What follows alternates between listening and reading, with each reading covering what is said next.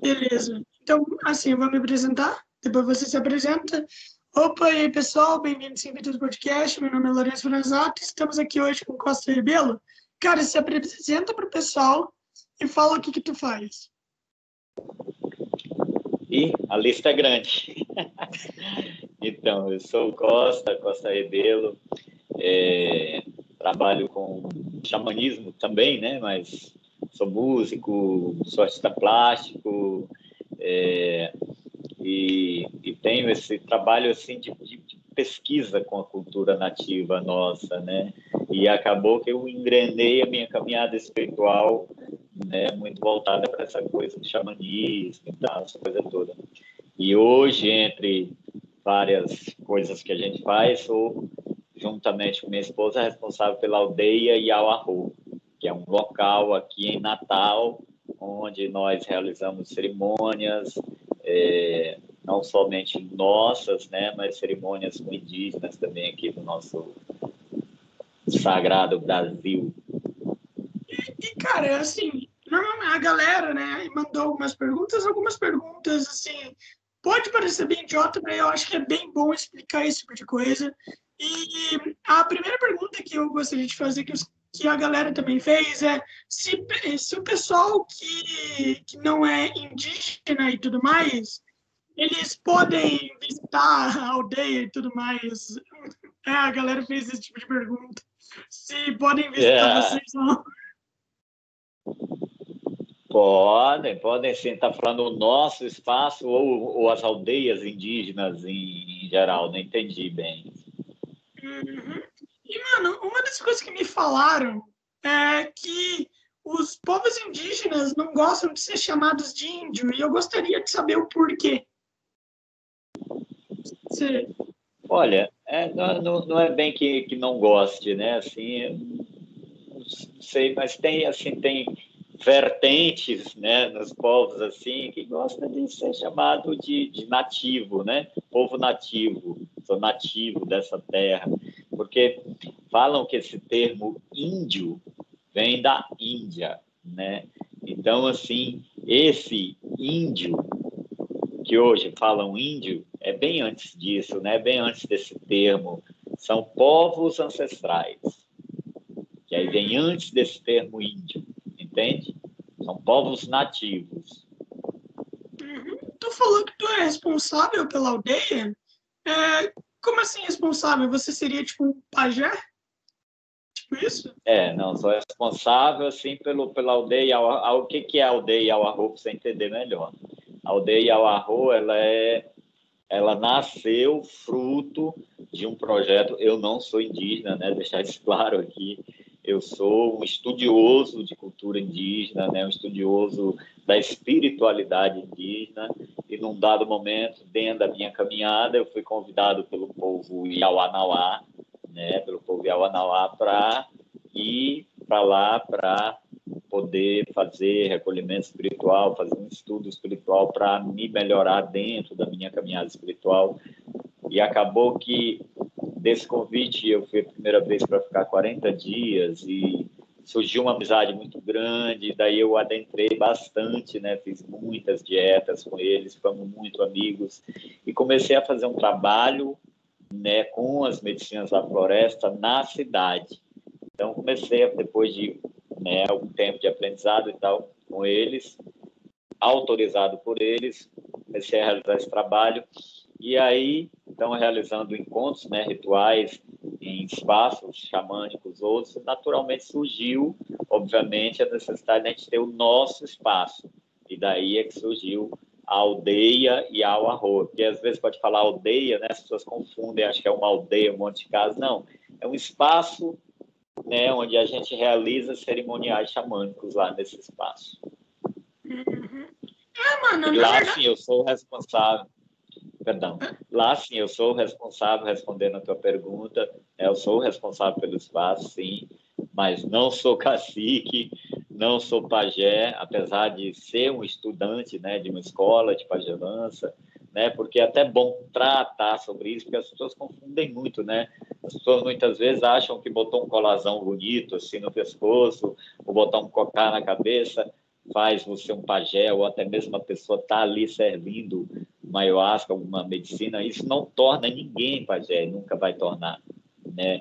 Para das culturas nativas que eu tenho acesso, para você se tornar um pajé é um, é um trabalho árduo, é uma vida de dedicação, é muita ruga na cara para você poder ser considerado pela tribo, pelo povo da comunidade, né, pajé. Então, não sou pajé, deixar isso bem claro. Assim. Cara, o cacique é sempre mais velho ou não? Por conta que, tipo assim, o cacique de, é, da aldeia de vocês aí, ele é bem novo, né? Ele é novo. Né? É, é então, é, você está falando do Escuncuá, né? É. Então, o que é que acontece, assim? É, o, o, não necessariamente tem que ser bem mais velho, não, né? No caso, é, depende né, do povo que eu conheço mais, assim, que são os Yawanawá, é, vai passando de pai para filho, né? Então, é, tem o Nishiwaka, que é o pai do Sunquá, que já é um senhor aí, também não é tão mais velho assim, mas que está adentrando cada vez mais no caminho da pagelança, já entregue pelos mais velhos, pelo Iauá, pelo Tatá, que entregaram para ele né, caminho da pagelança também, rezaram nele muitas vezes para que um dia ele pudesse se tornar pajé também, e ele, após muitos e muitos anos, foi também preparando o Escunquá, porque viu isso nele, sentiu essa firmeza e segurança nele. Então, apesar da idade, hoje o Escunquá é responsável, é o cacique da aldeia Nova Esperança e dando conta, assim, da melhor maneira possível. Né? Eu digo apesar, né? não apesar de um pesar, mas assim, mesmo sendo tão jovem, né? que ainda é um jovenzão aí, mas está aí fazendo um excelente trabalho, deixando o povo dele satisfeito, dando o melhor de si para que seja feito um bom cascado lá na aldeia Nova Esperança, da qual o pai dele era o cacique, entregou para ele e voltou para a aldeia sagrada, né, que é onde era a aldeia antiga do povo, que até pouco tempo atrás era somente para aldeia sagrada, era somente para estudos da espiritualidade, né? Fazer dietas e ficar lá nesse local recolhido, estudando, qual fiz algumas vezes já. E agora continua com esse propósito, só que o Biraci resolveu voltar para lá, para resgatar, né? Aquela terra como aldeia também. Então, hoje tem a aldeia sagrada, da qual Bira é o cacique. Uhum. E qual que é o, e qual que é o significado do nome da aldeia? Por conta que eu acredito que tem um significado, né? De qual aldeia você está falando? Do nosso ah, espaço, aldeia? Uh, sim, sim. Uh. Então, esse aí, essa é boa pergunta. Esse aí, quem, quem, quem batizou, na verdade, né? Eu, eu sou uma pessoa que eu sempre penso grande, gosto de coisas grandes, gosto de sonhar grande, mas jamais teria ousadia de colocar o nome Iauá num espaço meu, mesmo tendo toda essa ligação, acho uma coisa muito forte, né? E o arroz também é muito forte. Então, eu tenho todo um estudo com, com o povo da montanha, né? Mas eu também tenho todo um estudo com os Iauá. Né? Antes dos Iauá já veio um estudo com conhecimento do norte, que é busca da visão, dança do sol, essa coisa toda. Aí daí o arroz, né? que é o arroz metacuioiase, que é arroz metaquiase, provavelmente você ouviu falar, né? Que aí essa é uma saudação da montanha. E Iauá vem de Iauanauá, né, do povo Iauá, e a gente, como tem essa ligação, aí o Iau, o, o quando veio aqui no Nordeste a primeira vez, a gente estava nesse projeto do espaço e tal, pensando no nome, ele falou um dia, já sei o nome do, do lugar de vocês, que vocês vão fazer lá, o churru e tal. disse, como é, Escunquá? Aldeia Iauarro, que aí é nós e o povo da montanha. É isso aí. Eu falei, tá bom, então. E aí ficou Aldeia Iauarro. E hoje, né, graças a Deus já se tornou um local conhecido, né? E é um nome forte, considero um nome bem forte, um nome que traz toda uma responsabilidade, mas que sintetiza né, o nosso trabalho, explica bem claramente o que, que é o nosso trabalho. Uhum. Pô, significado forte, bonito, aliás, mano, significado legal. E, e, me diz uma coisa, e as pinturas e tudo mais? É, quais são os significados? Eu sei que existem diversas pinturas e tudo mais, pintura corporal e tal, qual seria o significado de cada uma delas? É, explicar cada uma, olha, seria uma vida porque são infinitas, né? Mas o que que acontece, assim? Normalmente são, são é, é, é geometria sagrada, né? Que são os quenês, né? Que são, quenê é o desenho, né? O desenho sagrado, né? O que que são essas pinturas? Essas pinturas representam é, grandes seres do encanto, da força espiritual, né? Por exemplo, a jiboia, né? e, por exemplo, a onça, por exemplo, gavião, né, peixes. Aí são não só os grandes seres da floresta, mas também a floresta em si, os peixes, né? Aí tem tem de outras coisas também do cotidiano, pinturas que representam coisas do cotidiano, né? Então são essas forças. Muitas vezes um canoço é uma folha, né? Por exemplo, quando eu falo a própria floresta, né? Cipó, enfim, é infinito, né? e é, traços que lembram a jiboia, não só a jiboia especificamente, mas traços, partes do corpo da jiboia, por exemplo, é um cano que é só assim, né? Uma alçadinha assim, aí vem um embaixo assim, aquilo ali é um cano de jiboia também. Tem outro parecido assim, que já é só é o rio, né, correndo. Aí vai, são muitos, muitos. Mas é isso, é a representação das forças do encanto da espiritualidade da floresta também muitos desenhos também representam a floresta em si também. Que legal, mano, que legal. É por conta que antes, antes, tipo assim, muita, muitas pessoas vieram falar para mim que aquelas pinturas que vocês fazem e tudo mais é, era só usado para quando vocês iam fazer, é, tipo, rituais, alguma coisa do tipo, sabe? É, é isso ou não? É, é isso também, né? O que, que acontece assim, quando tu vai para o ritual, quando tu te pinta, tu imediatamente tu tá ali, a pintura ela serve também como uma proteção, isso é importante falar, né? Uma característica forte, né, do desenho da pintura em si. Ela ela funciona como uma proteção para a gente, né? A gente se pinta e ela traz uma facilidade no, no teu reconhecimento dentro da espiritualidade, porque quando você abre um trabalho espiritual, você vai para a espiritualidade, né? Você está entrando na espiritualidade, a espiritualidade entrando em você. Então, você é facilmente reconhecido por aquelas forças espirituais quando você está pintado. E é muito forte para a proteção também. Você utiliza nos trabalhos espirituais mas você utiliza também nas celebrações, né? Você se pinta, por exemplo, quando você está na floresta, né? Aí, sei lá, você vai numa caçada, né? Aí você pode sentir se pintar para ficar ali mais protegido, mais guarnecido, não necessariamente só nos trabalhos espirituais, entende? Uhum. E como que você se interessou pelo xamanismo? Por conta que, tipo, é, eu, né, hoje em dia, hoje em dia o mundo está mais diverso e tal, né? Mas a gente sabe que esse tipo de coisa sempre teve muito preconceito e tudo mais, né? Você, você já sofreu preconceito por conta disso?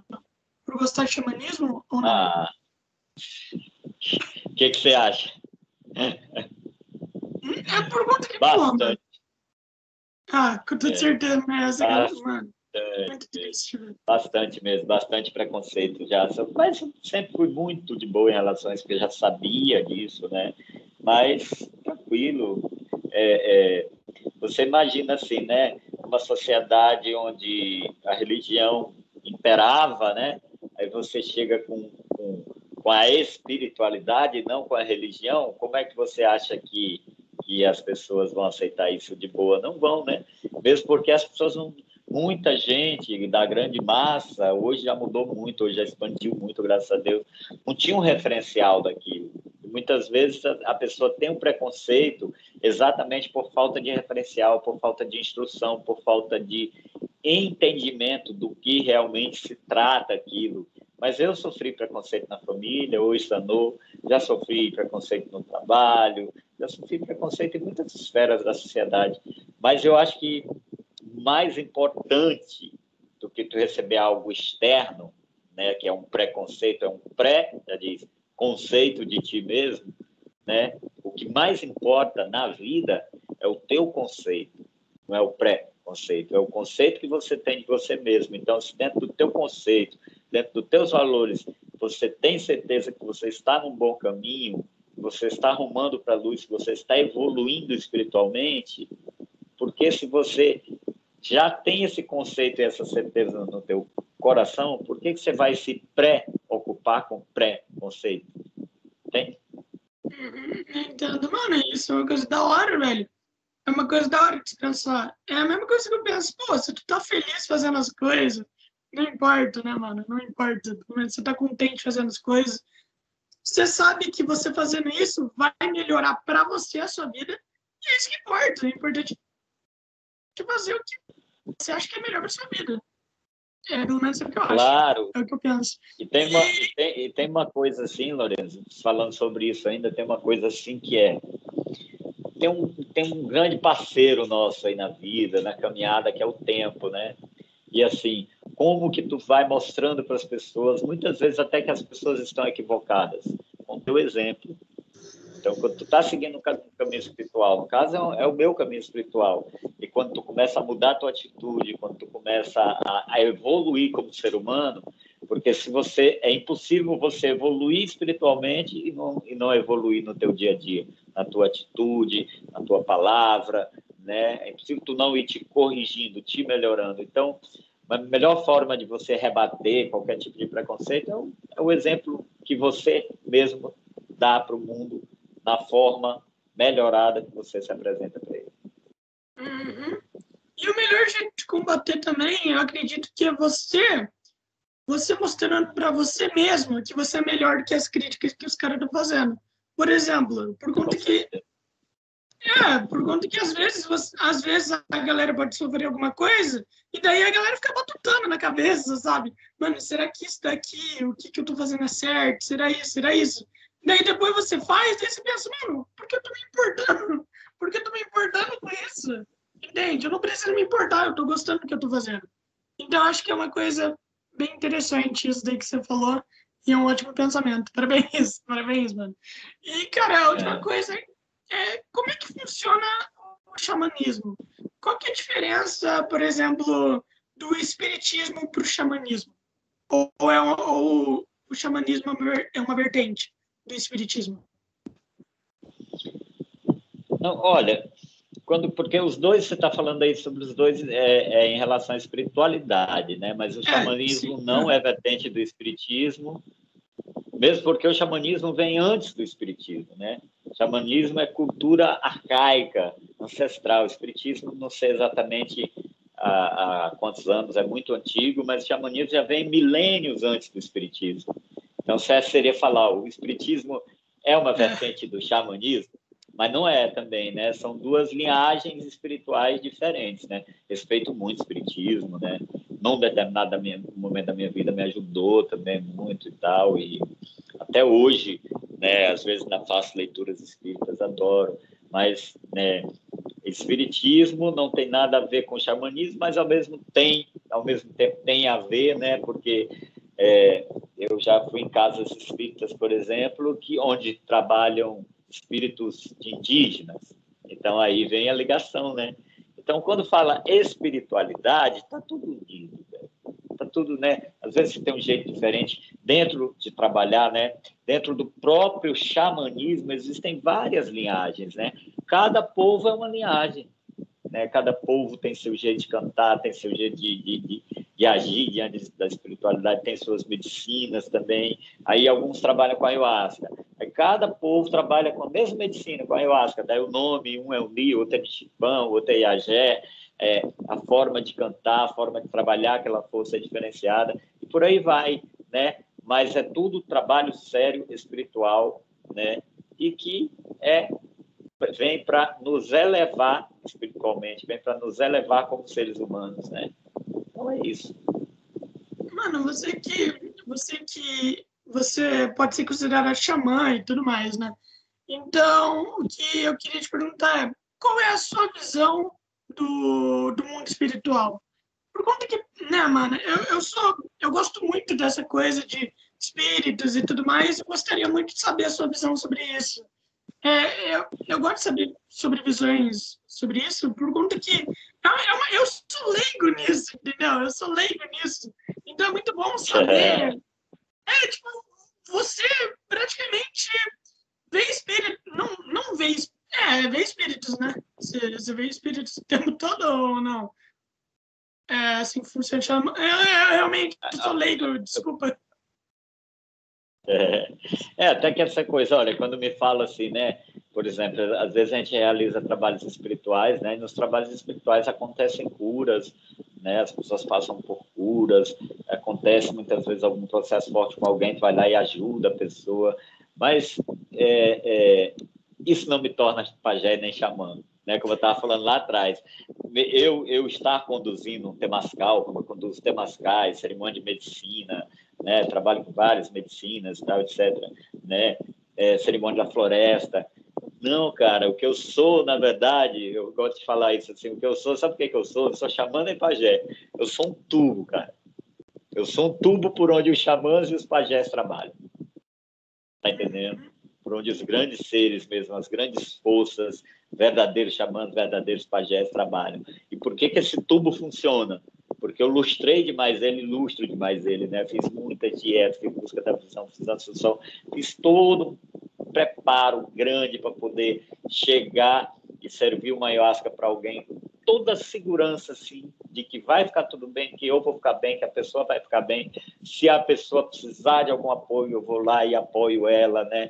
Mas isso é a minha visão. Muita gente acha que tu está conduzindo um trabalho com ayahuasca, um ritual xamânico, aquilo te torna xamã. Para mim, não é simples assim. Mas tenho sim a minha visão sobre a espiritualidade. Para mim, sim, te respondendo, vejo espíritos, sinto espíritos, chamo espíritos, né? convivo muito bem com eles, sou amigo deles, eles são meus amigos, porque para mim, dentro da minha visão, né, o campo espiritual é composto de muitas realidades, entre elas seres, né, que são justamente os espíritos né? Então, que são seres aliados, né? Que são seres que estão aí para nos ajudar, para nos resguardar, né? E hoje, inclusive, eu estava falando sobre isso com, com um rapaz que um dos, um dos apoiadores lá que está fazendo lá a nossa obra, né? Conversando sobre isso, eu falei, olha, é muito importante você andar bem na tua vida, andar com retidão, andar com clareza, andar no caminho do bem, porque se tu desvia disso, aí sim, aí podem chegar próximo de ti, espíritos não são tão bons assim. Mas por quê? Porque pela tua atitude, tu está dando vazão para aquilo, né? Então, minha visão assim da espiritualidade, sabe, Lorenzo? A espiritualidade é como se fosse assim o, o, a lâmpada de Aladim, né?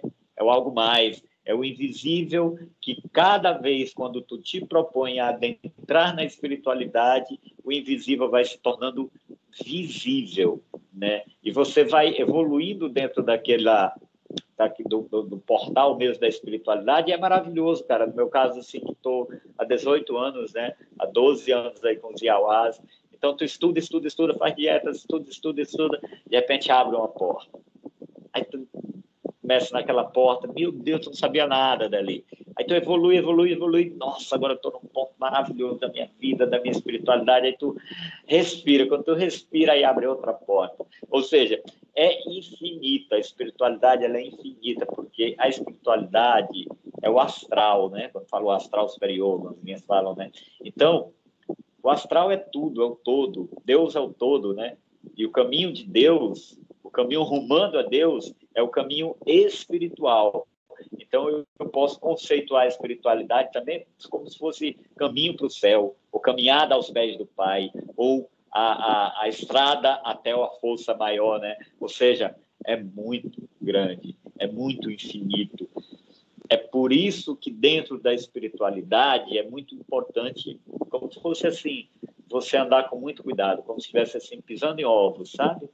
Porque são muitos detalhes, é muita riqueza, é muita sutileza, o caminho espiritual, né? A espiritualidade ela se manifesta de uma forma muito levezinha, assim, né? Por isso que as mulheres, por exemplo, têm maior facilidade de entrar no campo espiritual, de entrar numa boa meditação, de fluir, né? Porque as mulheres são mais leves, né? O homem já é um pouco mais grosso, assim, né? Carregado a energia. A mulher não, a mulher já é mais leve, entra com mais facilidade. Não generalizando, né? Obviamente, mas Assim, de forma mais geral é isso, mas, mas é a espiritualidade está para todos, né? Mas nem todos estão para a espiritualidade, entende? E, cara, uma, uma das coisas que eu gostaria muito de perguntar também é, por exemplo, é, quem, quem que, por exemplo, quem é que vira espírito, tá ligado? Quem é que vira? Por conta que, tipo, é só gente importante, alguma coisa do tipo? Por conta que, por exemplo, como você fala, né? Você vê, vê os mortos e tudo mais, e, mas daí é tipo, tá, mas quem é todo mundo que morreu vira espírito ou não? Ah, dentro da minha humilde opinião, sim, porque esse conceito de espírito, cara, é que na verdade é tudo energia, né? Inclusive eu, você aqui agora, nós somos partículas quânticas, né? Então esse hum. fala espírito também é uma, é uma outra camada quântica, né? Mas eu particularmente acredito, né, para que fique mais claro para te entender melhor, na alma, né, que é o espírito, né, que fala. Então eu acredito que todo ser humano ele tem uma alma então, quando você faz a passagem, esse essa alma, esse ser que é tu mesmo, porque isso aqui é só uma casca, né? Isso aqui é só matéria, né? É uma, é uma energia mais densa, mais grosseira, né? Que forma essa matéria, mas por dentro dela tem o verdadeiro eu, tem o ser mesmo, tem o ser, né? Não é você aí que eu estou vendo, né? Não é o que você está vendo aqui, é, o, é, o, a, a, é a centelha de luz, né? Que é o ser. Então, essa centelha de luz, quando esse corpo aqui acaba para ele, que esse corpo na matéria tem um tempo, né? Envelhece, mas o espírito não, ele é eterno, ele é jovem. Mas ele também tem a, a sequência dele. Então, todo mundo vira espírito, sim, segue a sua caminhada rumo cada vez mais ao processo de evolução. Para gente. Justo é. Pode falar, pode falar. Pode falar. Só concluir. Justo, isso é muito importante, Lourenço, porque daí traz a compreensão, uma compreensão que eu tive há muito tempo dentro da caminhada. Eu percebi, nossa, eu estou aqui, sabe para quê, cara? Estou aqui para me melhorar, porque eu me reconheci como espírito dentro da eternidade, né, dentro do todo. E quando eu percebi a força disso, né, e o quanto tudo isso aqui, apesar de grandioso, no meu caso, ai, grandes conquistas espirituais, minha família, meus filhos que eu amo, tanta, tanta coisa maravilhosa, mas é tudo isso aqui muito rápido, muito fugaz, né? Então eu percebi que eu tenho que cuidar de mim como espírito, né? Que sou. Então eu quero aqui, velho, fazer tudo e o possível e impossível para contribuir na minha caminhada espiritual no todo, não só aqui agora. Entendeu? Então eu quero evoluir espiritualmente o máximo que eu puder por aqui que legal, mano. É, você quer que o seu espírito se sinta bem, né, mano? Você quer sentir bem internamente. É, pô, é, é, é o sensato fazer. É o sensato fazer, né, mano? Se você não tá bem internamente, tu nunca vai estar tá bem externamente também, pô. Pelo menos é o que eu acredito. E você, por exemplo, eu acredito, tipo assim, vocês têm algum é, ritual de morte, tipo, que nem antigamente tinha? Ah, se tu não fizer isso, o espírito não vai estar tá bem no pós-vida. E tem, tem isso ou não? Não, mas eu posso te falar um pouco sobre isso sim, né? Se tu não tiver aqui nesta caminhada, que neste planeta lindo, maravilhoso, Pachamama, Mãe Terra e tal, né? Se tu só tiver atitudes negativas aqui, como é que como é que vai ser a tua caminhada depois? já que tem um depois, eu acredito nesse depois. É justo isso que eu estava falando, né? De facilitar as coisas, facilitar o teu próprio caminho, é andar direito.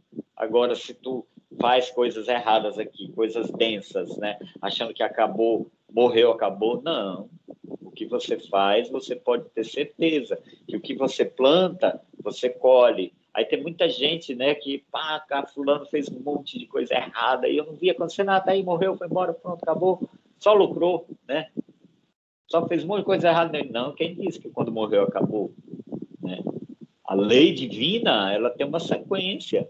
Muitas vezes tu não pagou aqui, mas aí depois lá na frente vai complicar para ti. Então, o que pode atrapalhar muito o teu caminho espiritual depois é se tu fizer uma caminhada atrapalhada aqui. Por isso que é importante descomplicar, desatrapalhar, né? simplificar a vida, errou, se melhora, vai em frente. É muito importante, cara. a gente, eu considero assim, você pedir clareza para o grande espírito, para Deus, Deus, dê clareza, eu peço muito isso, sabe? Meu Deus, me mostre, me dê clareza, o que eu não estou conseguindo ver, clarei, para que eu veja, entende? Tem, tem como, por exemplo, um espírito sumir ou alguma coisa do tipo, deixa de existir? Ou não? Ele sempre vai existir? Olha, eu, eu, eu acredito que de alguma forma aí a gente sempre vai existir, né? Mas eu acredito que tu pode, né? Tu pode é, evoluir a tal ponto que não é como tu, não é como se tu deixasse de existir, mas é que tu evolui a tal grau que tu funde com o todo. Entende? Se fosse rumo a rumo, evolui, evolui, evolui, evolui, evolui, evolui, evolui, e tu funde, tu funde com a criação, tu funde com o infinito, né? Tu funde com Deus. Aí é o, é o que falam no, no tal, né? Aí é o caminho de milênios e tudo. Como também, Lourenço, acredito que tu pode regredir, regredir, regredir, né, nos seus padrões, na tua atitude, e virar um, um grão de nada. Né? Hum, sim, então, é sim. muito sério viver com ser, ser, de fato, é uma responsabilidade, porque quando você é, você é responsável por ti mesmo, não é por ninguém.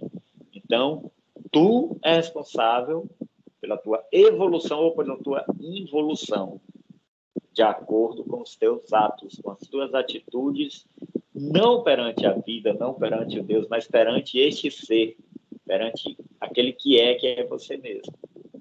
Uhum. E espíritos seriam, tipo assim, é, tipo, eu, eu teria, por exemplo, consciência do que eu estou fazendo depois que eu morrer, ou eu seria tipo uma projeção da minha da vida que eu tive? A, a mente, toda essa nossa confabulação, essa razão lógica aqui que traz nessa né, capacidade de ter o entendimento e falar aqui para as tecnologias, a mente é algo daqui. O hum. espírito tem mente. Não precisa de mente. O espírito é conexão, é vibração, é frequência. Né? Muitas aí, às vezes, tu atinge assim, alguns estados espirituais. Né? Quando eu descobri, assim, estudando sobre isso, que não tem mente depois lá fora, achei isso fantástico, velho. Porque só esse fato aí já é 90% da cura. Porque a maioria dos nossos processos aqui são todos mentais, né? Então, não ter mais mente vai ser uma maravilha. Né? amo a mente, sou estudioso da mente, cara. Acho assim a mente humana uma criação fantástica, maravilhosa, né? Possibilita coisas infinitas e tal. Mas a mente é um grande portal de libertação, mas é também um grande portal de aprisionamento, sabe? Então, assim, muitos processos acontecem pelo processo mental mesmo, né? Então, assim, não tem não essa vida, ai, daqui eu vou lembrar de tudo, vou, vou dar sequência, vou saber quem eu é, não, é, você entra em, em outra frequência. Inclusive da relação contigo mesmo, né? Que é vibracional, não é racional. Racional vem do mental.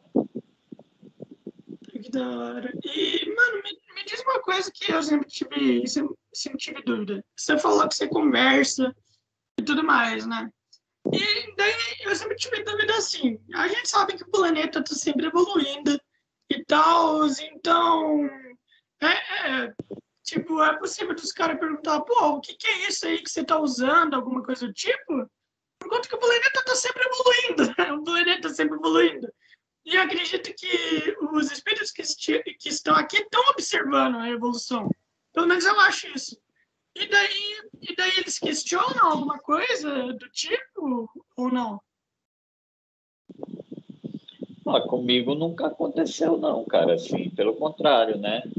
Esse contato dentro da caminhada espiritual, né? O que se aproxima de ti, são seres evoluídos, são seres, são guias, né, como fala assim, espirituais para te, te fazer andar no caminho, você receber uma instrução da tua caminhada de vida, para tu receber uma instrução da tua caminhada dentro da espiritualidade, né, para te mostrar, ó, é melhor por aqui, não por ali, para né, vir te ajudar na hora que tu tá fazendo um trabalho de cura em alguém, essa coisa toda, né, mas assim, de achar estranho, isso, aquilo, Comigo nunca aconteceu, não. Interessante. E, mano, é pra gente encerrar aqui essa conversa, conversa. Ah, sei que conversa sobre xamanismo e espiritualidade pode durar muito, mas eu pretendo não, não, não alongar totalmente, para não, não deixar a conversa chata sobre isso também e tal. E, então a pergunta é: qual foi seu primeiro contato com o mundo espiritual? E como que foi? Se você quiser contar, claro.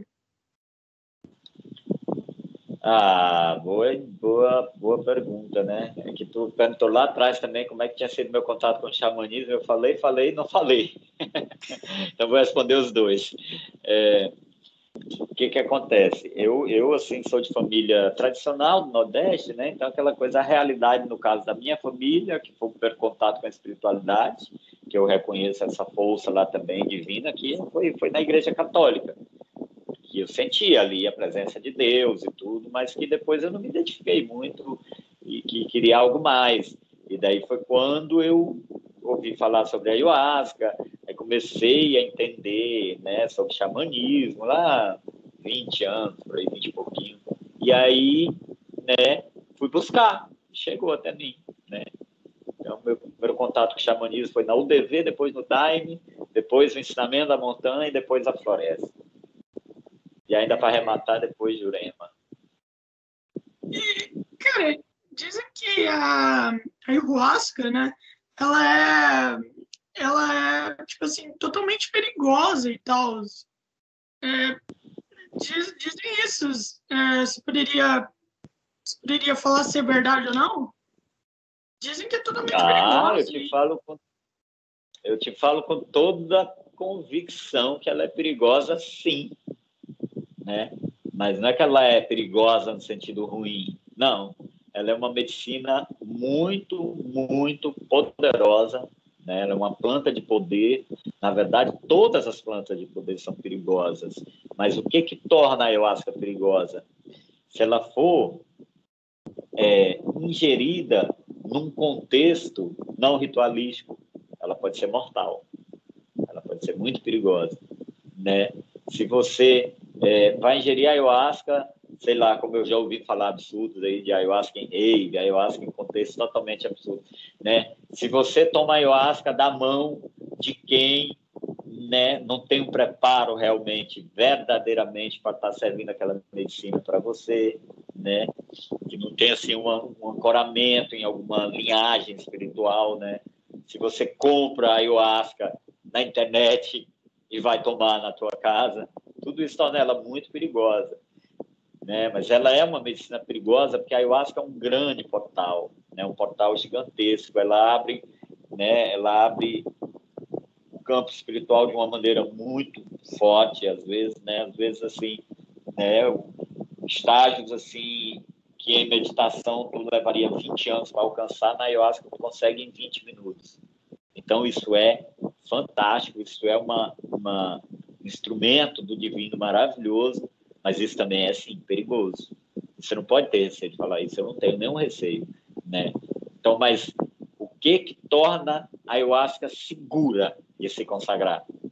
Quando tu vai consagrar ela, tomar ela, com quem realmente estudou e tem um preparo para estar tá servindo aquela medicina, quando tu toma ela direto da fonte, no caso de povos indígenas, e porque é índio, não quer dizer que está preparado, não. Você tem que tomar cuidado também, porque tem alguns indígenas que andam por aí que não têm o preparo e que estão servindo a ayahuasca também, né?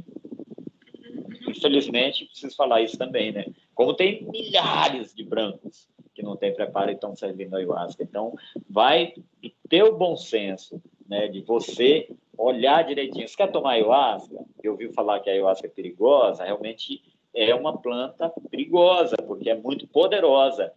Como ela é muito poderosa, requer muito cuidado. Então, se quer tomar ayahuasca, investigue sobre o local que você está indo. Investigue a história de quem está servindo o chá. E aí, todo esse perigo, ele está amparado. Né? Porque antes dela ser perigosa, ela é divina. Então, ela em si não é o perigo. Compreende o que estou dizendo? O perigo não está bem nela em si, mas está no, no entorno. Né? Eu digo com toda tranquilidade, né?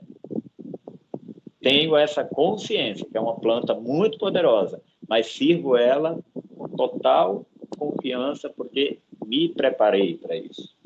Entende? Então tem que haver um preparo para poder lidar com essa força que é muito grande. Essa, essa planta pode se considerar viciante ou não? Não, pelo contrário, ela é desviciante. Né? Ela te libera de vícios, né? ela, te, ela te elimina a necessidade de vício. Porque vício é desequilíbrio, né? É, é como se fosse assim, necessidade desequilibrada, né? Então, a ayahuasca é, é, é o contrário de, de, de, viciar. Você, quanto mais você toma, menos você precisa e menos vontade você sente de ficar tomando o tempo todo. Tá entendendo? Que vai, não vai se tornando tão necessário mais ficar tomando ayahuasca. Né? Eu já tomei muita ayahuasca, como né, eu adentrei muito, né, tive que aprender muito, muita coisa, né, aprender sobre uma cultura nativa e tal. Então, fiz muito estudo, né, tomei muita ayahuasca nos meus processos de... Hoje eu não preciso mais tanto, né? Hoje já posso me conectar com ela, muitas vezes até nem sem tomar, já está em mim, já está aí. E, então, não é uma planta que gera nenhum tipo de dependência. Quimicamente mesmo, já foi estudado isso, está comprovado. Agora, ela é muito boa para né, né, curar de dependência, de remédio, de droga, de qualquer tipo de outra coisa de dependência, às vezes, né, dependência sentimental, né? Então, tudo que for coisa que, que, tipo assim, está desequilibrado em ti, não só o processo de dependência, ela pode te ajudar muito no processo, né? Agora, não, também é importante para quem nunca tomou, achar que vai lá, tomou, eu acho que está tudo resolvido. Também não é bem assim. Não existe esse, esse, esse pozinho de pirlito em lugar nenhum. É, eu acho que assim pode te ajudar, por exemplo, transformou a minha vida. Mas você tem que querer, você tem que se permitir, se entregar para poder se integrar com a planta, né, com esta força, mas fazer a sua parte também. A ayahuasca é uma exímia professora para te mostrar como é que você pode andar na vida, para a tua vida ser plena, ser feliz. Mas, se tu não faz a tua parte, nada acontece. Então, em tudo, se diz caminho espiritual, tem a tua parte também, não esquece isso. É, aliás, aliás, só mudando de assunto bem rápido, é, mais, um, mais uma daquelas perguntas meio idiota que é um pouquinho necessário fazer para a galera entender, que é, perguntaram se é possível um homem branco, né, alguém que não é, não é índio nem nada, se tornar parte da aldeia, sabe? Entrar lá e se tornar parte da aldeia. É, é possível? É, eu, eu te falei, uma pergunta idiota, mas é necessário para a galera entender. É, é possível, eu vi, né? Eu conheci, eu conheci um seringueiro, o André, não sei se ele ainda está vivo, na verdade conheci ele já bem velho, né? E ele era considerado um Iauanauá, né? Ele, por quê? Porque ele foi para o seringal, os Iauanauás mesmo assim são um povo que é, eles acolheram vários seringalistas, sabe, assim, que iam para lá, e naquela época o seringal, assim, em regime de escravidão, muitas vezes o Pajé Nosso ia lá, fazia uma, uma grande cura, né, em um branco que estava ali nordestino, sendo escravizado e tal, e aí gostavam, gostavam de receber a cura, gostavam dos índios, então havia também aquela troca, né, aquela sinergia, ele aprendia com os índios, ensinava coisas também que os índios não sabiam, né, questão de farinhada, é, é, cultivo da terra e tal, essa coisa toda, e acabaram ficando, foram ficando. Então, tem muitos ribeirinhos até hoje lá no Acre, é um, é um estado basicamente assim, nordestino, tem muito nordestino por conta do ciclo da borracha e tal. Então, né, é possível tu te tornar um índio se tu tá naquele contexto ali há muitos e muitos anos, vivendo aquela cultura, né, vivendo com aquele povo, vivendo o jeito daquele povo viver, tu acaba sendo aquilo. Mas não é da noite para o dia, né? E também fizeram mais uma pergunta que essa eu achei até bem idiota, que é se mesmo uma pessoa não morando na, é, na aldeia e tudo mais, os caras, eles ainda poderiam se considerar índio, né? Teve essa pergunta. Teve essa pergunta, é óbvio que sim. É, é, é, é, é, isso aí realmente é uma visão muito é, velha, uma visão muito preconceituosa, né? Que índio não pode ter celular, que índio não pode ter roupa, que índio não pode aquilo. Ok, então a gente não pode ter terra. Porque a terra é dos índios. Dentro dessa visão aí, a gente não pode ter terra, então. Porque as suas terras eram todas território indígena, que o governo foi lá e se apossou de um tanto, e que hoje a gente vai lá e compra um pedaço, acho que é não. Não, é tudo território nativo. Então, para mim, é o mesmo raciocínio. Né? Qual o problema de um índio ter uma ferramenta que vai facilitar a sua comunicação, vai facilitar o seu. Qual o problema de um indígena ir para a cidade, ficar um tempo, fazer uma faculdade, adquirir um conhecimento novo, contanto que ele valorize a sua cultura, contanto que ele ajude o seu povo, contanto que ele defenda o seu povo, seja um, realmente assim um ser integrante da sua comunidade, mesmo estando fora, ele não deixa de ser índio. Onde ele estiver, ele vai ser índio. Uhum. Muitas vezes esse índio da cidade pode ser muito mais índio do que o índio que está lá dentro. Ele não faz nada pela cultura, não faz nada pelo povo, não quer saber da própria história dele, né? Uhum. Então isso não tem nada a ver. Mano, eu, eu vi um comentário que é o seguinte, mano, mano, foi o comentário mais aleatório e merda que eu já ouvi, que é o índio tá querendo se tornar um homem branco. Mano, eu vi esse comentário e eu fiquei tipo assim, cara, como assim, mano? Como assim? O que isso significa? Isso não faz sentido nenhum. É, nenhum mesmo, cara. O que o índio está querendo é educar o homem branco. Exatamente. É civilizar o homem branco. Porque assim, aí já é a minha humilde opinião, né? Civilizar é Sabe? O conceito de civilidade para mim é viver em harmonia com o planeta, é viver em harmonia com o outro, é ter uma visão simples da vida, simples, simples e próspera, que, que tudo te provenha o que é necessário para que tu viva bem, confortavelmente, mas tu tem uma visão simples da vida. Então é tudo isso. E eu vejo isso nos verdadeiros né, povos nativos que eu conheço, homens nativos que eu conheço, não todos, obviamente, né, mas vejo isso nos indígenas, né? Então, isso para mim é civilidade. Será que o que eu falei é civilidade? Ou civilidade é destruir o planeta, é poluir o planeta, é não reciclar teu lixo, é querer conseguir alguma coisa profissionalmente sem escrúpulo nenhum, passando por cima de, de pau e pedra, passando por cima de, de seres humanos. Não, para mim isso não é civilidade. Então, para mim, o que o indígena quer é, edu é civilizar o branco, não é ser branco. Uhum. Mano, eu acho interessante problema... falar. Pode falar, pode falar. O problema é que o branco, na sua grande maioria, é muito arrogante para poder se permitir com que isso aconteça. Uhum. É, eu sei que às vezes pode ter, tipo assim, algumas pessoas que vão vir aqui agora e vão falar, pô, Lourenço, por que você falou esse tipo de coisa? Por conta que eu penso, mano, é a galera falar esse tipo de coisa, entendeu? É importante você ter a visão, ter a visão da galera sobre isso, entendeu? É importante falar isso para derrubar até preconceitos estereótipos. É pelo menos que eu penso. O que, que você pensa? Você pensa isso também? Ou não?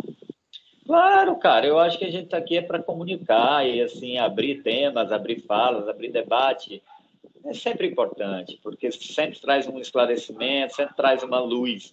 E, principalmente, muitas vezes é importante tu debater a escuridão, porque é para exatamente jogar uma luz nela. Uhum. É, que eu penso que hoje a galera meio que... A galera quer que tudo seja perfeitinho, sabe? A galera não quer falar do, do ruim, da escuridão e nem nada. Mano, você tem que falar. Você tem que falar para evoluir, mano, até como ser humano até falar dentro de si mesmo, pô. Você, tu tem que falar com sua própria escuridão para tu poder entendê-la, né? Para tu poder entendê-la, compreendê-la e melhorá-la. E, e, mano... Certeza. É, mano, e mais uma pergunta. E mais uma pergunta e tal. Na verdade, não é uma pergunta, é uma visão. Eu penso que a galera pensa o quê? Pelo menos a galera preconceituosa pensa que aqueles caras que ficam no meio do mato lá, caçando com arco e flecha e tal, vai estar no século 24 e o pessoal vai estar lá ainda com arco e flecha na mente deles. Mano, não é assim. Não é assim, mano. Não é assim. Não é assim que funciona. É, todo mundo se humano, mano. É todo mundo ser humano nessa merda. Todo mundo ser humano nessa merda de planeta.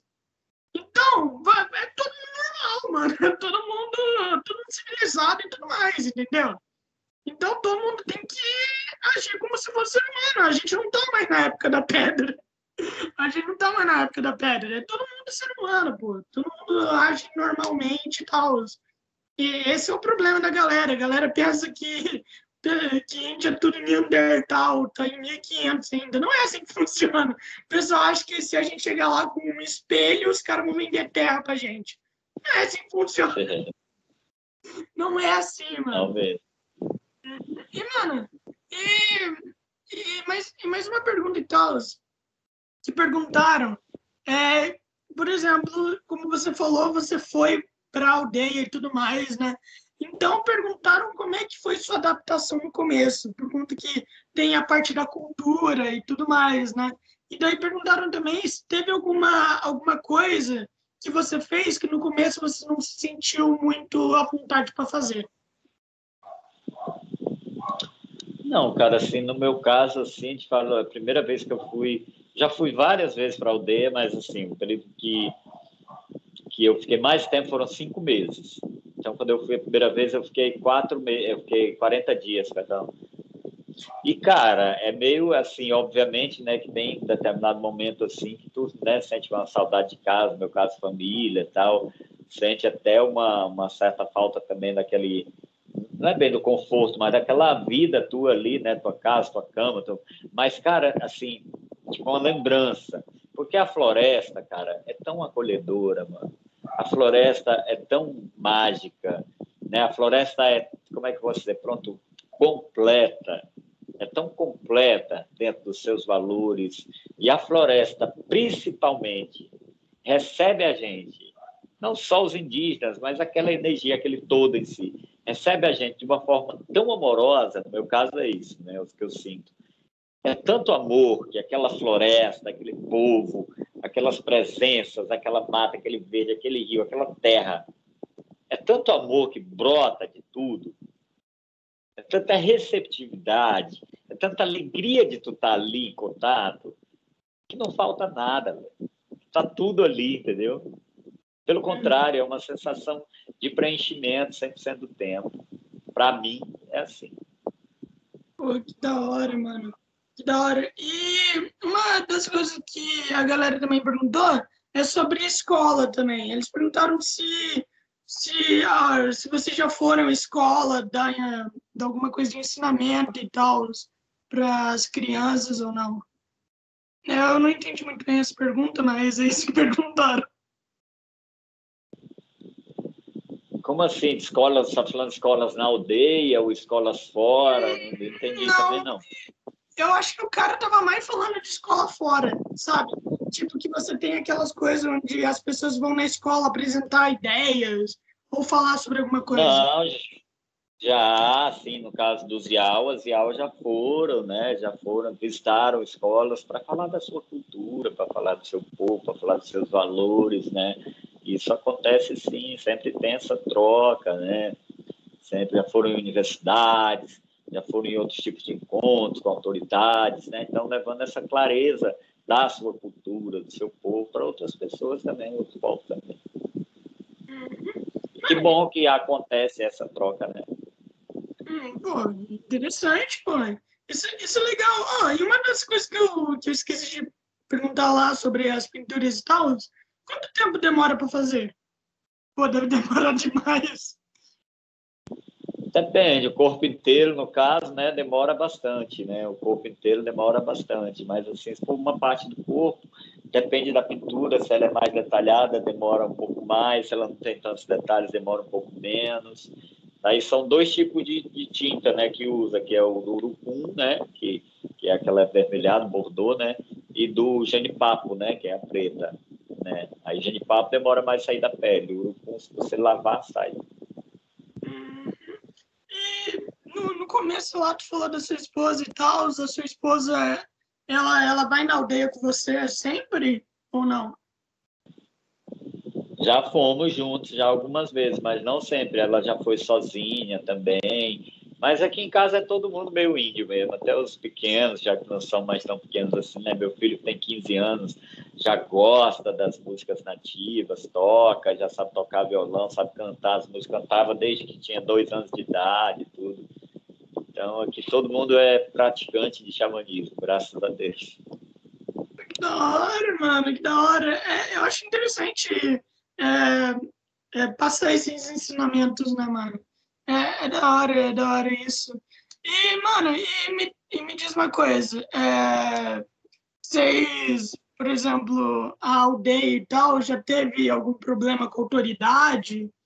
Ou com a autoridade passando lá por perto? Se não quiser falar, não, não fala, não fala assim. Não, não tem nenhum problema, não. Assim, já teve várias vezes que a gente, já que diz assim, sacou que tinha alguém ali que era autoridade, sabe? Mas nunca que tenha é dito assim, ah, estou aqui, vim aqui fazer. Mas a gente é bem tranquilo quanto a isso, porque a gente está dentro da lei, né? Porque assim, para trabalhar com ayahuasca no Brasil, não é proibido. Se tu for, é, se tu tiver um registro, se tu tiver uma autorização de funcionamento, ou como igreja ou como instituto, né? É o que te permite trabalhar com a medicina da ayahuasca no Brasil. Então, a gente é legalizado, a gente é registrado, a gente não tem problema nenhum, a gente não, não utiliza outros tipos de droga, né? Então, a gente está dentro da lei. Se eu estou dentro da lei, eu estou bem tranquilo, não tem nenhum problema. Eu quero é que venha, pelo contrário, né? Quero que não tenha é, portas abertas, assim como eu quero que venha qualquer pessoa que está precisando também, se tiver que vir uma autoridade, né, que venha, não tem problema não. Pô, que da hora, mano, que da hora. Pô, é, vocês têm uma medicina muito boa, mano. Aparentemente vocês têm uma medicina muito boa que, pô, avançada demais. Eu, eu pelo menos acredito nisso. Tem alguém na, na aldeia e tal que trabalha com medicina? Que é médico? No caso dos Yawanawás, tem duas médicas que eu lembro, três médicas, não, duas médicas e um, e um dentista, aí tem biólogos, aí tem galera estudiosa, né? Tem professores, tem, né? Que bom, né? Tem uma galera se interessando também, essa coisa da... Essa troca de conhecimento é muito importante, cara, né? Porque o conhecimento ele só te faz evoluir. O conhecimento é algo que nunca vai te botar para baixo, ele só te bota para cima. Seja você branco, seja você indígena, seja você quem for. E no caso do indígena, o conhecimento ainda se torna muito mais importante, que é uma arma também. Porque o conhecimento liberta, né, cara? E a libertação é uma arma, né? Assim, o, o, a ignorância aprisiona, né? E aí, se a gente for falar sobre sistemática, não precisa, vamos continuar no nosso foco aí.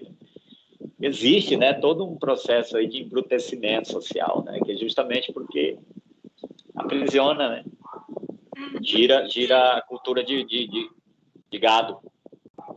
E uma das coisas que você falou aí do, da conversa, né, que troca de ideia é muito importante e tal, na sua opinião, as pessoas estão querendo, estão é, conversando menos? Na sua opinião? Ou não? Elas estão elas trocando ah, essa ideia. Ah, cara, assim, da, da minha época, né? Eu não sou tão velho assim, né? Sou quarentão e tal. Mas eu acho que não, velho. Eu acho que a galera tá trocando mais ideia com o celular do que entre si, entendeu? Tá conversando muito mais com, com, com com WhatsApp, com Instagram, com Facebook, do que no tete a tete, né? Isso é uma coisa tão importante. Eu acho que as pessoas andam meio sem se comunicar uma com a outra, né? Sem olho no olho. É, é meio louco, assim, por exemplo, cara, eu, eu, vejo isso.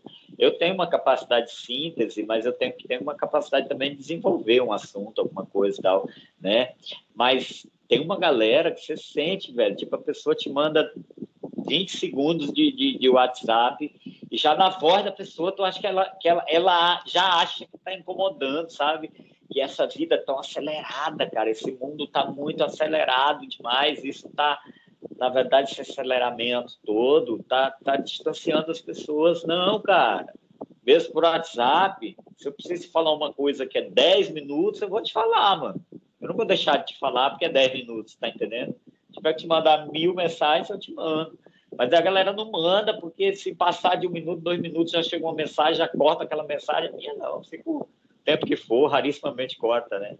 E se cortar, dou sequência. Então, acho que as pessoas estão falando menos, porque o mundo está muito acelerado, cara. E as pessoas estão se tornando muito individualistas.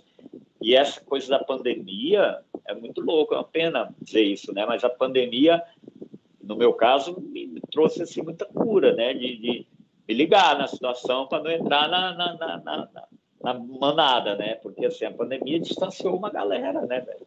E, e, e, eu acho que essa pandemia está aí é justo para trazer o oposto disso. É para trazer essa recordação né, de que é importante a gente se aproximar, porque quando distancia, enfraquece, quando aproxima e está junto, fortalece. Uhum. E, e, a pandemia afetou a aldeia ou não? É, afetou muito o que vocês fazem? Bem pouco, graças a Deus, né? Assim, assim, nosso trabalho espiritual, no caso da pandemia, a gente fechou, né? A gente parou, né?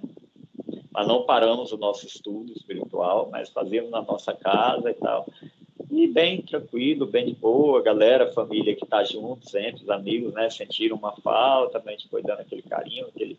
E agora já estamos voltando devagarinho, com calma, tranquilos, né? Mas é, afetou, né? O que que não foi afetado pela pandemia? Fala para mim. Tudo, né, cara? Uhum. E, cara, uma das coisas que também é sobre essa coisa do trabalho espiritual, vocês vocês fazem isso sozinho mesmo? Vocês precisam fazer sozinho ou vocês sempre têm algum acompanhamento, assim, com alguém que fica no lado de vocês e tal? Não, a gente tem, quando, a gente, quando nós vamos realizar os nossos trabalhos espirituais, né, o que, que acontece? Eu trabalho com ayahuasca, né, os nossos trabalhos são com ayahuasca também. E, tipo assim, ou a gente faz estudos em casa e tal, aí pouca gente, né, duas, três pessoas, ou faz as rodas. No caso das rodas, então a gente vai, sei lá, 20, 30 pessoas, já fez trabalho para mais de 100 pessoas, então, obviamente, quando é muita gente, só para ti cuidar de todos, né? Então, você sempre tem uma equipe de amigos que te ajudam também, te dão apoio ali durante aquela ritualística, né? Que, que da hora! Até, até pergunta que já, já teve caso onde alguém passou mal? Não? Cara, é, a gente já vai acabar aqui, então eu sei que você já tá com sono. Você já tá ficando com sono então. Não. Mas sabe que não é nem o papo, não, cara. É que eu tô numa virada mesmo, como eu te falei, né? Tô numa virada de trabalho e tal. E... Mas tá bom, tá legal. É... É... Alguém o quê? Desculpa. Não, é, eu perguntei se alguém já passou mal, alguma coisa do tipo. Não, assim, pode vir a acontecer quando você toma ayahuasca, assim, de você né, sentir necessidade de, de, fazer um vômito, né, de vomitar, pode, pode vir a acontecer. Então, já aconteceu várias vezes. Imagina, né, mano? 18 anos, já vi muita coisa, né? Já, vi, já aconteceu muita coisa comigo. Mas, na verdade, assim, não é o mal de passar mal, de ai, vai morrer, vai desmaiar. Não, não é isso. É o processo de cura mesmo. Então, o que eu vi muito sempre em mim, nos outros, foi a cura acontecer. Posso te dizer é isso. Mano, é... você já falou, como você já falou, você já viu muita coisa e tudo mais. E eu acredito que no mundo espiritual deve ter muita coisa que talvez você não possa entender. Né? Que você viu e você não entenda. Eu não, não sei muito bem como é que funciona. Se você só vê pessoa que. pessoal lá da aldeia, alguma coisa do tipo assim, eu não entendo muito bem. Então, eu queria te perguntar, você já viu alguma coisa no mundo espiritual onde, tipo, chocou você? Ou não? Como que eu posso te dizer? Eu já vi muita coisa no mundo espiritual, né, cara? Porque quando, assim, quando tu adentra pro aprendizado na espiritualidade, é como se fosse assim, ela se apresenta para ti. Então, quando a espiritualidade ela se apresenta para ti, ela não se apresenta só com coisa boa, né? Ela está se apresentando para ti, ela está mostrando para ti. Então, ela às vezes te mostra também coisas mais densas e tal, mas não que né, a palavra não é bem chocou. Talvez se tentasse eu me assustei algumas vezes, algumas vezes sim, né? Mas não fiquei chocado. Eu sei que aquilo é viável, aquilo é possível, aquilo é real. Então, é um processo de aprendizado. Quando tu te propõe, ela te mostra, te ensinando, né? Então, já vi muita coisa forte, sim. deve ser tenso, né, mano? Deve ser tenso ver algo, tipo assim, totalmente chocante, assim, entende? Deve ser tenso, pois você pensa, mano, o que, que eu acabei de ver? O que, que eu acabei de ver aqui, mano? O que, que eu acabei de ver? O que, que aconteceu? Daí, tipo, você não sabe, você nunca vai achar uma resposta. Eu acho bem difícil achar uma resposta. Ou você já viu alguma coisa e você conseguiu achar uma resposta para saber o que, que era? Cara, é que né, já eu, eu sempre encontro as respostas, né? encontro entendimento. Eu gosto, eu sou questionador, eu sou buscador, né? Eu, eu, gosto de saber, eu gosto de perguntar, eu gosto de entender, eu gosto de, de questionar às vezes para entender melhor ainda, né? Mas graças a Deus nunca fiquei sem resposta não, porque eu sempre busquei o entendimento, né? Essa coisa que eu te falei, de andar buscando a clareza, de saber, né? Assim, e, e muitas vezes também a resposta é, é, é tu não mega potencializar aquilo, aquelas energias, porque é assim, o assado, ai meu Deus, e agora, não, convive, está num caminho que tu sabe que é teu caminho, confia, flui nesse caminho, né? sem dor, sem medo, sem é, sofrimento, não, flui. E uma das coisas também que eu queria te perguntar é sobre as vestimentas e tal para fazer rituais e tal por que você precisa ficar, é, tipo assim, é, quase pelado, né? Com uma tanga, uma tanga. Eu acho que é bem melhor falar só com uma tanga do que falar quase pelado.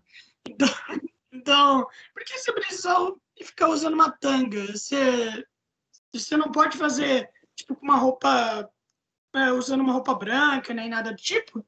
Tem, usando, usando uma roupa. Não, pode, no caso dos, dos Yawanauá, sim, não sei, porque é, isso também já vem do teu referencial aí do que você vê, né, velho? Não é, mas não é bem assim também, entendeu? Não é bem assim.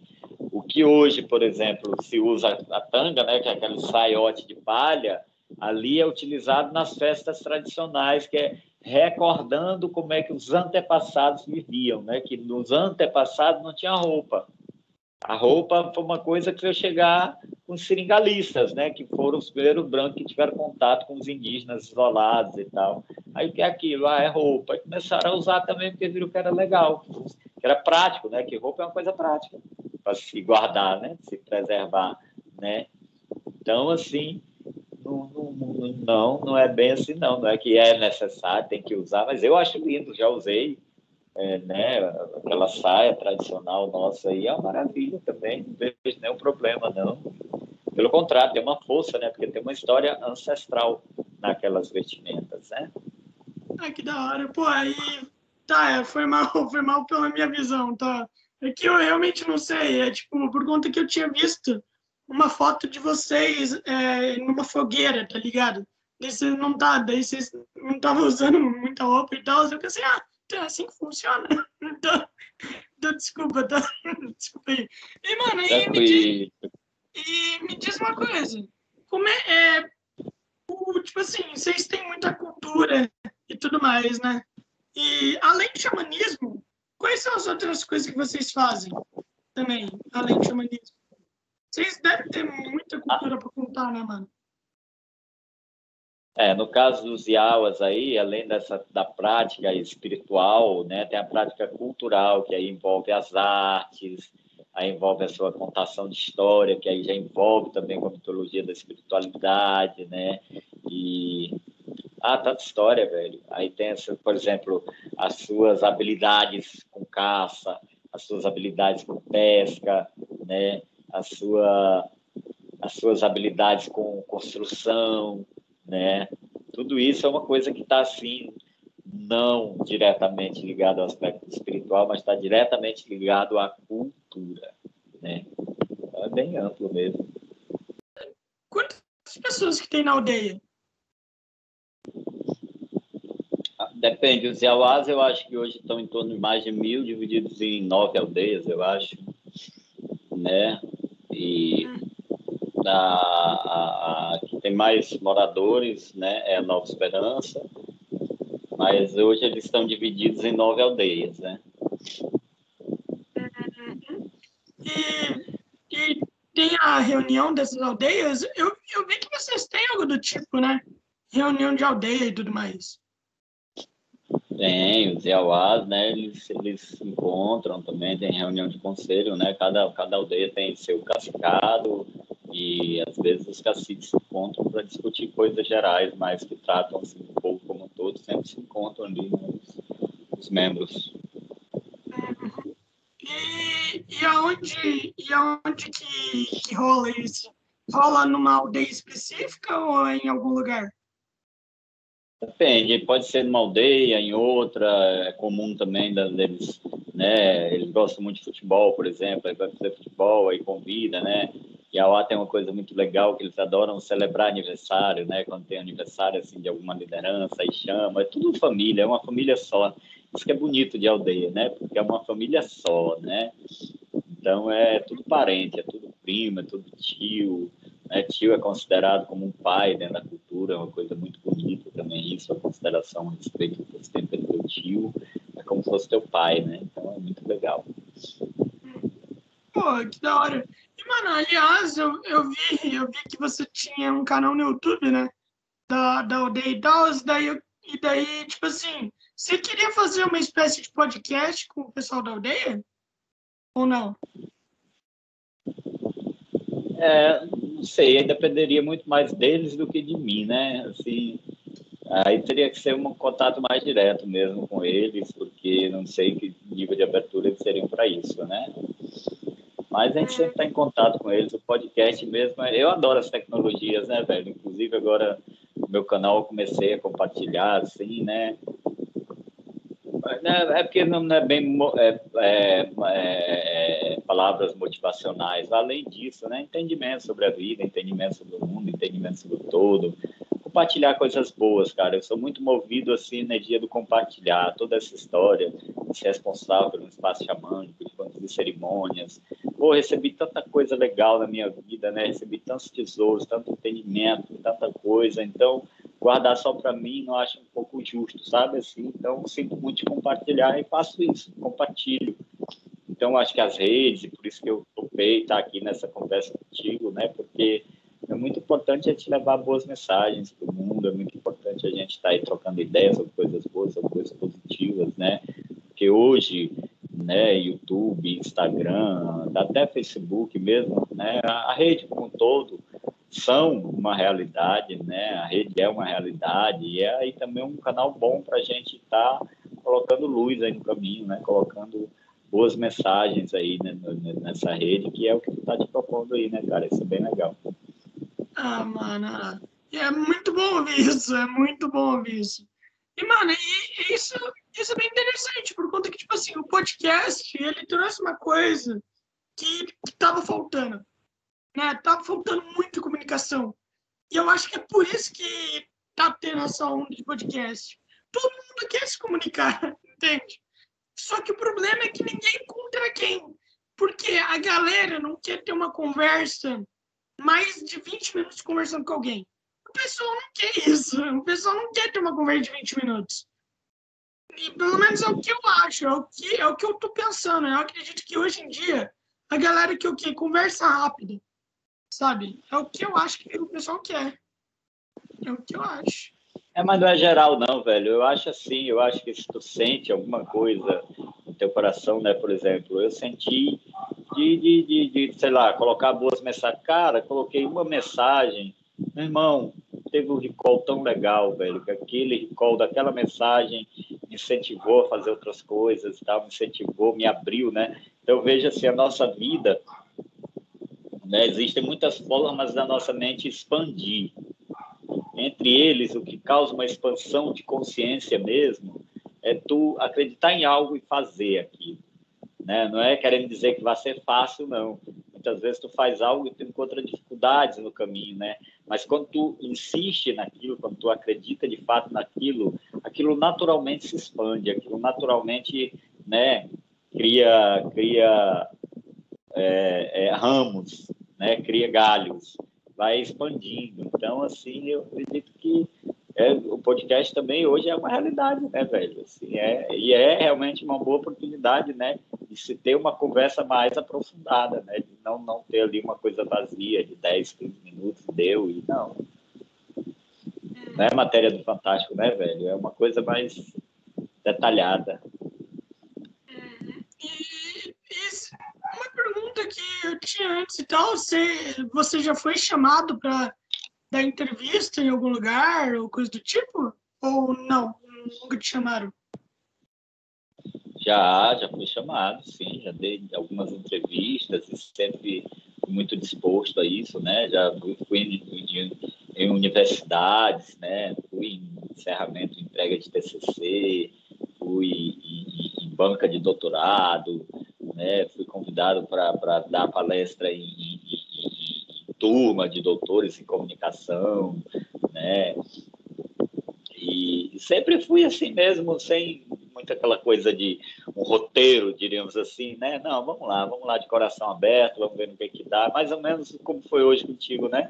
Poderia ter te perguntado, poderia querer saber o briefing antes, né? Para me preparar. Não, eu acho que quando tu, né? Tu, tu é aquilo que tu caminha, então tu tá ali, tu tá preparado, né? Tu tem ali a resposta para o que se apresenta.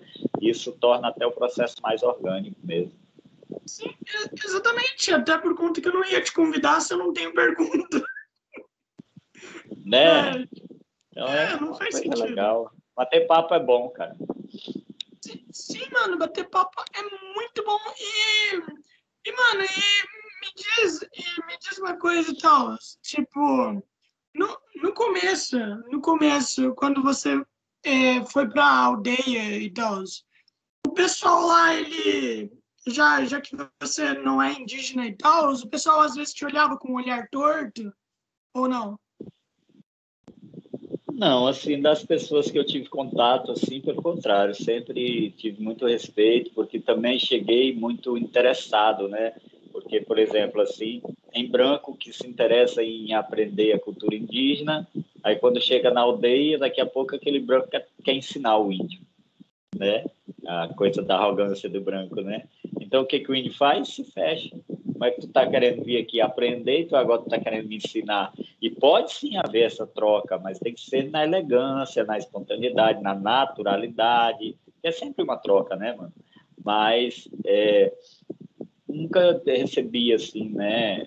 né tipo de, sempre foi bem de boa, porque também na aldeia estou envolvido ali com as pessoas que, que estão também envolvidas no campo da espiritualidade Está todo mundo ali remando né, no mesmo barco, está todo mundo rumando ao mesmo lugar que é crescer, né, dentro da sua cultura, dentro da sua espiritualidade. Então, estou ali como um aprendiz mesmo e sempre me posiciono lá desta maneira, né? Sempre que eu vou para a aldeia, vou nessa ótica mesmo do aprendiz. Estou ali para conhecer mais, para enriquecer mais o meu conhecimento diante do caminho espiritual, né? E me posiciono dessa maneira. Eu acho que esse não incômodo vem muito de como tu te posiciona mesmo, né, cara?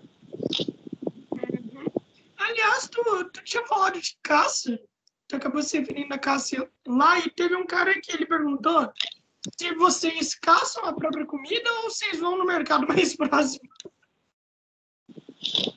Não, hoje em dia eles até trazem, né, alguma coisa assim, tipo arroz, feijão, né, infelizmente, sal, açúcar, né, também é uma realidade, não como branco aqui, mas é uma realidade também, né, mas, né, os Iauás, eles têm muito uma preocupação, assim, de manter a cultura, né, de manter ali o, a sua forma tradicional, então também se caça, né, se pesca, mas aí é para é, é, é, sustentável, né, isso acontece de uma forma sustentável, e não, não de uma forma de, de degradação, diríamos assim, né? Se faz ali o necessário, né? Existe ali uma sinergia da, da própria floresta com esse processo de caça e pesca, é o suficiente para a tua manutenção de vida e a própria floresta já causa aquela reposição, diríamos assim, né? Então, o mercado do índio é a floresta mesmo. Que da hora, mano. Que da hora. E, tipo, quanto tempo demora normalmente para pescar e fazer as coisas? Ah, você vai caçar ali, às vezes uma caçada demora mais, né? Um dia, dois dias, mas normalmente mesmo é um dia, cara. Você, às vezes você vai pescar no local mais longe, volta mais tarde, às vezes você vai caçar no local mais longe, né? Mas é aquela coisa mesmo cotidiana. Vou ali pescar meu almoço, minha janta, vou ali caçar meu almoço, minha janta, e chega, e a mulher trata, e faz a comida, e o homem caça, e a mulher prepara, e é isso aí. Oh, mano, que da hora. Ô, mano, é, a gente, a gente pode encerrar por aqui mesmo? Por conta que tá ficando bem tarde, já, já é quase 10 e meia e tudo mais. Pra mim tá mano, tá ótimo. Mano, primeiramente, eu queria muito te agradecer por estar tá aqui. Demorou pra gente fazer, mas deu certo, ainda bem, mano. Ainda bem que deu certo, foi uma conversa tão boa, mano. E, mano, sempre que tu quiser comparecer aqui, é, comparecer aqui, só me mandar lá um WhatsApp, que daí você comparece, por conta que, velho, sempre vai ser incrível conversar com você. Você é um cara que com certeza tem muita história para contar. Dá pra gente fazer uma parte 2 quando estiver disponível. Vai, vai demorar um pouquinho? vai, mas, mas é. vai, mas vai dar certo. Mas vai dar certo, mano. Tranquilo também. É, muito obrigado, muito obrigado mesmo. E é isso, cara. É, dê uma última mensagem pra galera, se tu quiser, e divulga pra galera tudo que você tiver a fim de divulgar, e daí a gente sai por aqui, tá bom? Maravilha. Então, gratidão aí, Lorenzo, pelo bate-papo, né? Pela tua disponibilidade também, pela tua calma em esperar um pouco assim esse período corrido que eu tô aí, né? E assim, acho que uma mensagem assim que eu posso deixar, olha, valorize, né, a sua cultura, valorize, né, a história do seu Brasil, valorize né, as origens do, do, seu, do seu povo, valorize a sua ancestralidade. Quando fala assim, valorize a sua ancestralidade, não é só os povos nativos, não. Valorize seu pai, valorize sua mãe, valorize sua avó, seu avô, seu bisavô, sua bisavó. Valorize a sua raiz genética, né? Porque quando a gente valoriza a nossa espiritualidade, naturalmente a gente passa a ter respeito e naturalmente a gente passa a curar a nossa ancestralidade. Então, muitas pessoas precisam curar a sua ancestralidade para andar de forma mais leve na vida, né? Curar suas relações passadas, né? Curar as feridas passadas com pai, com mãe, com avô, com tio, com tia. Não resolva tudo isso. Ande bem com a sua raiz, com a sua ancestralidade e valorize sim as culturas nativas né, das suas origens, do seu país de onde você veio, valorize os seus povos nativos, né, valorize a história e a cultura do seu povo, que são né, a história e a cultura do seu país, valorize os mais velhos, né, e procure andar na vida assim, se melhorando, porque o caminho mesmo bacana para se trilhar na vida é estar tá se melhorando todo dia, né? Esses dias estava falando assim que nós somos tipo uma planta, né? E nós somos a planta e ao mesmo tempo nós somos o jardineiro, né? Então tu é a planta e é o jardineiro. Então seja um bom jardineiro de você mesmo, né? Saiba onde você quer ir, tenha meta, tenha foco e tenha consciência de como você está como jardineiro cuidando dessa planta que é você mesmo, que tipo de terra tu tá botando nessa planta, que tipo de adubo tu tá botando nessa planta. Se tu planta em ti, né, bom entendimento, boa palavra, bons aprendizados, boas amizades, naturalmente tu vai ter uma vida boa. Agora, se tu não planta em ti boas coisas, você não vai ter uma vida boa. Então, cuide de si, evolua espiritualmente, se você não tem, encontre um caminho espiritual, porque tudo se torna melhor quando você está trabalhando a sua espiritualidade e siga rumando sempre para o bem. Faça o bem e o bem a ti virá, com certeza. Então, obrigado, Lorenzo, aí, pela oportunidade de ah, estar aqui batendo esse papo. Tá de nada, de nada, mano. Divulga, divulga pra galera aí, onde te seguir e tudo mais. Daí a gente recebe aqui. Então, a gente, né, estamos aqui é, começando esse trabalho espiritual lá em Curitiba, né? É, meus dois filhos são paranaenses e tal, mas a gente resolveu, eu sou aqui do Nordeste, né? Sou piauiense, então viemos aqui para Natal já por mais de 10 anos, né? Vai, não, vai fazer 10 anos agora, esse começo de ano agora faz 10 anos que a gente está aqui. Temos um espaço chamado Aldeia Arro, que é onde nós realizamos nossas rituais, nossas práticas de xamanismo, ligado ao xamanismo da América do Norte, xamanismo é, é, é, é do Norte e também o xamanismo do Sul, né? Então temos temos um trabalho espiritual em aliança aí com os Yawanawás, autorizados por eles, e também realizando cerimoniais da montanha, como temascais, como cerimônia de medicina, e é, além disso também eu é, pelo menos assim uma vez por ano eu, eu dou uma volta por aí, né, para encontrar os amigos também, visitar outras casas de xamanismo, levando nosso trabalho, sempre nessa energia mesmo de levar uma boa mensagem, né, de expandir a nossa rede de amizades, nesse sentido aí de estar tá, né, servindo a luz mesmo e podendo levar uma boa mensagem por aí. E estamos aí, a aldeia e ao arro é um aberto é um espaço aberto a todos que sintam, né, no coração de estar junto aí Então é isso, mano. Muito obrigado por ter participado. Seu podcast vai estar disponível amanhã ao meio-dia. Te manda tudo que você tiver, tudo que precisar e tal. Então é isso, mano. Tenha uma boa noite. Tchau e obrigado por participar. Maravilha. Obrigado, querido. Valeu. De nada.